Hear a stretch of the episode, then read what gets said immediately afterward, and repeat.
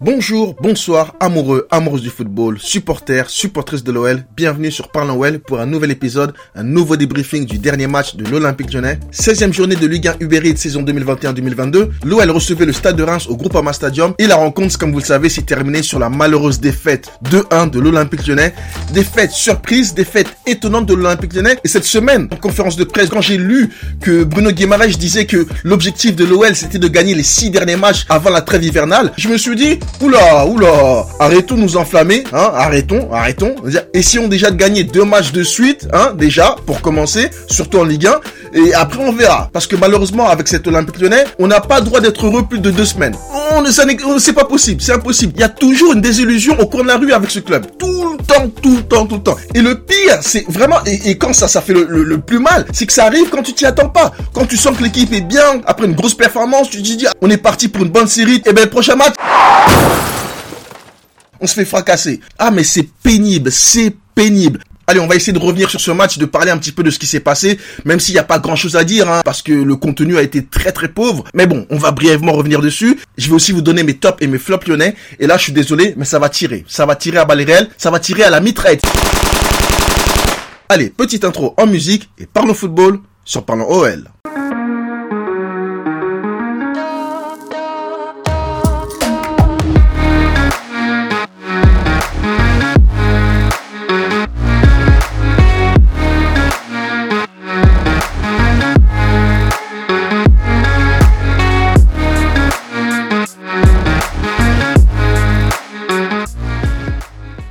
Ben voilà, défaite de 1. Et dites-vous qu'on s'est fait poutrer par une équipe qui n'avait pas d'entraîneur sur le banc. Ah, leur entraîneur n'était pas là. Et, pire encore, l'entraîneur adjoint n'était pas là non plus. Donc vous réalisez un petit peu, à la limite c'était leur chauffeur de bus qui était sur le banc. Ouais ben c'était presque ça. Ouais ben non. bon oui, ok, j'exagère un petit peu. Ok, c'était pas le chauffeur de bus, mais c'était l'entraîneur adjoint de l'entraîneur adjoint de l'entraîneur adjoint. Bref, un mec sans diplôme qui était sur le banc. Un mec qui avait pas de diplôme d'entraîneur, rien. Mais il a réussi à mener son équipe jusqu'à la victoire chez nous de 1. C'est invraisemblable. J'irais même jusqu'à dire que c'est honteux. Ouais, parce que nous, on avait tout un staff, bien tout. Ils avaient 5, 6 personnes qui balançaient des instructions comme ça sur leurs joueurs. Et ça fonctionnait. Et nous, on avait un entraîneur, un entraîneur adjoint, tout ça, un staff, rien, rien, ça n'a pas fonctionné. D'ailleurs, je me demande bien, pourquoi et comment ça se fait que pendant tout le match, j'entendais beaucoup le staff moi, mais notre staff à nous, on était calme, on, parlait pas assez. Nous aussi, on aurait pu mieux suivre les consignes. Mais encore une fois, je répète, je n'ai pas entendu énormément. J'ai entendu de temps en temps, oui, mais pas autant que le staff moi. Et ça, c'est déjà pas normal.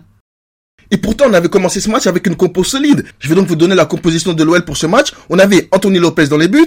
En défense, Gusto à droite, Deneyer et Boateng dans l'axe. Et Emerson à gauche. Milieu récupérateur, Kakri et Bruno Guimaraes. Milieu offensif, Paqueta, Awar, Kambi. Et en attaque, Slimani. Petite surprise parce que je m'attendais à voir Dembélé. Mais bon, bref, c'est pas grave. Ça n'a pas changé grand chose. Slimani était bien titulaire.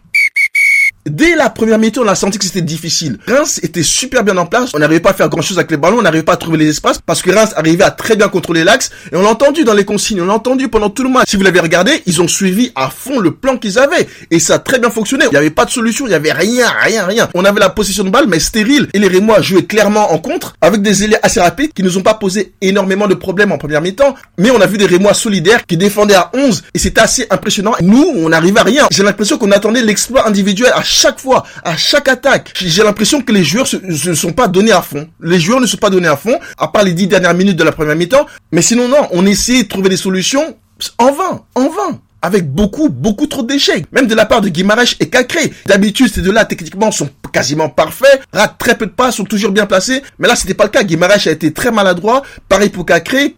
Et vous savez, moi, je pense que les joueurs, ils ont peut-être pris Reims de haut. Tout simplement. Ils se sont dit, ah, c'est juste Reims, euh, ça va aller, euh, on n'a pas besoin de se donner à 100%. Eh ben non, les gars. Non, non. Vous savez ce qu'on appelle les petits clubs de Ligue 1. Euh, les promus, etc. Tous ces clubs-là ont des très bons joueurs. Tous ces clubs, sans exception. Et lorsque ces petits clubs, entre guillemets, affrontent les gros, la plupart du temps, ça se joue dans le mental comment les joueurs appréhendent le match, si les joueurs se donnent à fond sur le terrain.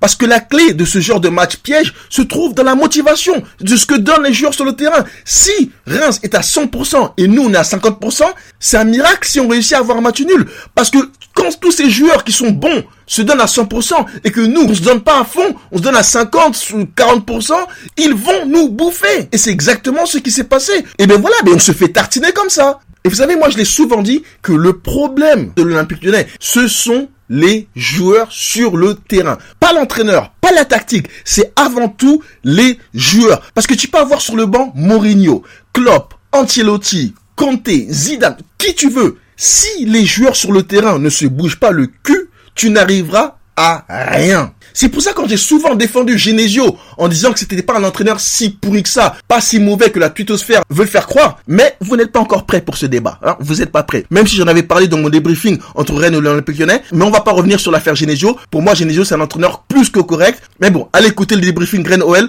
pour en savoir plus. Maintenant qu'on a un très bon coach, les supporters maintenant ouvrent les yeux et voient que oui, en effet, malgré euh, Peter Bosch qui est un très bon coach, sur le terrain, ça bouge pas, sur le terrain, ça se donne pas assez, sur le terrain, il y a des lacunes. Maintenant, les supporters ne protègent pas autant les joueurs qu'avant. Parce qu'avant, euh, même jusqu'aujourd'hui, les joueurs sont surprotégés. On n'a pas envie de taper sur les joueurs, alors qu'il faut parfois ne pas hésiter à taper sur les joueurs, au lieu de toujours critiquer l'entraîneur. Alors oui, c'est lui qui met les joueurs sur le terrain, c'est lui qui a l'attaque, oui, oui, oui, mais lorsque les joueurs ratent 6 passes sur 10, je suis désolé, l'entraîneur n'a rien à voir là-dedans.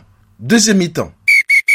Bah, deuxième mi-temps, hein, même constat qu'en première, hein, rien, rien de l'Olympique rien, on n'arrivait à rien tout simplement. Je ne sais pas comment expliquer, je ne sais pas vraiment quoi dire de plus, à part qu'on était bouffé par la tactique euh, de, de, Reims. Ils étaient super bien en place, ça jouait fluide dans une, deux, trois touches de balle, ça ressortait proprement. Nous, on avait du mal à enchaîner les passes. Et Reims va logiquement ouvrir le score, on va égaliser par Tokyo Kambi sur un super centre de Boateng, et donc Reims va marquer ce deuxième but à la 93e minute ce qui est marrant, c'est que sur le but de Reims, Ekiteke va perforer un rein à Denayer. Il va lui faire un crochet qui va faire glisser Denayer jusqu'en Belgique, hein, jusqu'à Liège. Ah, c'était vilain. Ah, ah. Bref, la famille, je vais pas m'attarder dessus. On est passé complètement à côté. Grosse déception, mais vraiment déçu, dégoûté. Ah, mais c'est chiant. Vraiment, vraiment, c'est chiant. Il y a, pas d'autre mot. C'est la fin du match, défaite de 1.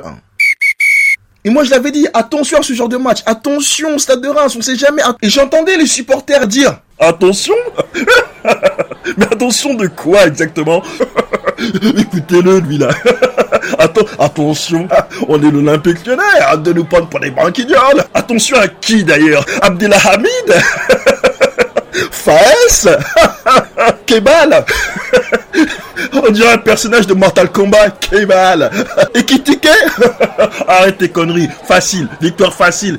Mais, dites-vous que des supporters comme ça existent pour de vrai. Et moi, ces supporters-là, j'ai envie de leur dire... Ah, si tu pouvais fermer ta gueule, ça nous ferait les vacances. Ah, si tu pouvais fermer ta gueule, ça ferait du bien à la France. Allez, on va passer au top et au flop lyonnais. Je vais commencer par les tops. Premier top, Gusto. Gusto qui a encore fait un match solide. Deuxième gros match de suite de Gusto, donc très bon match de Gusto. Deuxième top, Toko Ekambi. Toko Ekambi qui marque le seul but de l'Olympique lyonnais. Euh, il a quand même beaucoup travaillé, même s'il y a encore du déchet comme d'habitude et des mauvais choix. Mais bon, il a au moins eu le mérite d'avoir marqué ce but qui nous a donné de l'espoir. Donc déjà, bravo pour ça. Troisième top, ben Boateng. Boateng avec sa passe décisive. Même si avant ça, il n'était pas super super rassurant. Mais bon, malgré tout, hein, il a quand même été décisif. Donc, donc Boateng fait partie de mes tops. Pour les flops, ben facile, Deneyer, Awar, Slimani, Paqueta, Emerson, Guimaraes, Kakri, bref, tous les autres, ils ont, il y, a Mendes qui a fait une bonne entrée, hein, d'ailleurs j'ai oublié de le dire, mais Mendes il a fait une bonne entrée, Cherki son entrée n'a pas été bonne, il n'a pas assez apporté, donc bref, tout le reste, flop, flop, flop, décevant, décevant, décevant. Allez, j'arrête là la famille parce que j'en peux plus, moi je, je sature, je sais pas si je vais continuer à faire des podcasts comme ça, hein. Ce genre de match, normalement, c'est la victoire au bout, c'est la victoire, sans manquer de respect encore une fois, je l'ai dit, ce genre d'équipe là, c'est des équipes solides avec des bons joueurs, mais on se doit de faire beaucoup mieux que ça. Et le bilan en Ligue 1, il est tout simplement catastrophique. Le prochain match, on joue contre Bordeaux.